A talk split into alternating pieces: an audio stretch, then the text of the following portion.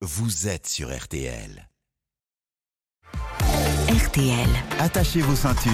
avec la prévention routière.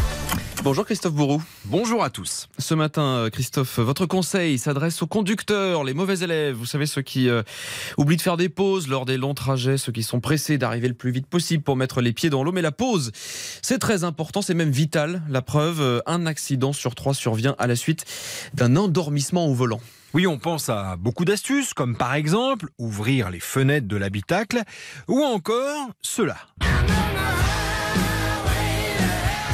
La musique à fond, alors certes, ça peut donner un petit coup de fouet de temps en temps, mais cela ne va pas vous empêcher de fermer l'œil au volant. Quant au café, s'il vous donne là aussi un coup de fouet immédiat, il n'évite pas ensuite de piquer du nez. En réalité, il est utile dans la mesure où il vous oblige à faire une pause selon Anne Lavaux de la prévention routière. C'est très bien si vous prenez votre café pendant une pause. Si vous prenez votre café dans votre thermo euh, encore au volant, ça va pas avoir le même effet. car conduire plusieurs heures d'affilée sans s'arrêter entraîne un micro-sommeil, des périodes d'endormissement de 5 à 15 secondes, et là, vous vous mettez en danger sans vous en rendre compte.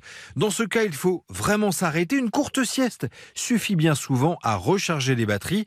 C'est la seule solution efficace. La vraie solution, c'est la pause. C'est s'arrêter, de se détendre, de se reposer. Un quart d'heure, 20 minutes, ça suffit. Ça suffit pour recharger les batteries. Et souvenez-vous, comme pour l'alcool, aucun truc de grand-mère ne fonctionne. Seule la pause sera efficace. Bref, un petit roupillon vaut mieux qu'un grand choc.